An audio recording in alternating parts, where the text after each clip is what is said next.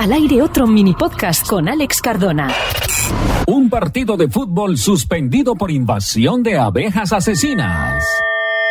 No fue la lluvia, ni una agresión al árbitro, tampoco una pelea entre barras. El motivo de la suspensión de un partido de la Liga Panameña de Fútbol fue una intempestiva invasión de abejas africanas. Sucedió mientras se enfrentaban Chiriquí y Tauro, dos conjuntos de la primera división de ese país. A los cinco minutos del segundo tiempo, cuando los visitantes se imponían un gol a cero, una nube de abejas africanas apareció en el campo y obligó a los jugadores a tirarse cuerpo a tierra. El balón de fútbol inteligente para el futuro.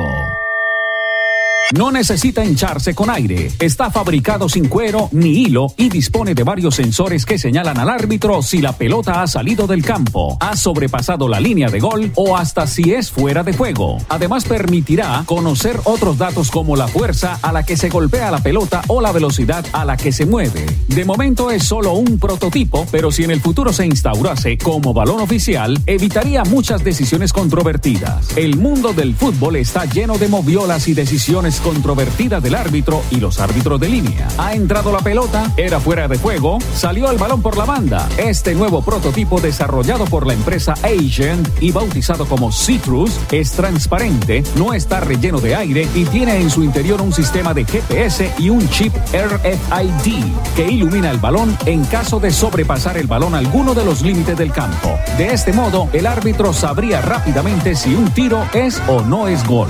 Además, en su interior es esconde una cámara que podría filmar el partido desde dentro, ofreciendo una visión completamente distinta de las acciones que se producen y ayudando al árbitro a decidir correctamente. Para conseguirlo, incluiría un software de estabilización de imagen. Su sistema de transmisión de datos interno emitiría tanto la señal de vídeo como datos sobre la posición, velocidad del balón a un centro de control de datos. Está fabricado con una especie de esqueleto interno rodeado de un sistema de elastómeros reforzados que simulan la dureza habitual de los balones de fútbol. Otros deportes como el rugby o el tenis ya han utilizado la tecnología para evitar los inevitables fallos humanos. El fútbol hasta ahora se ha negado a utilizarlos a pesar de sus innegables ventajas.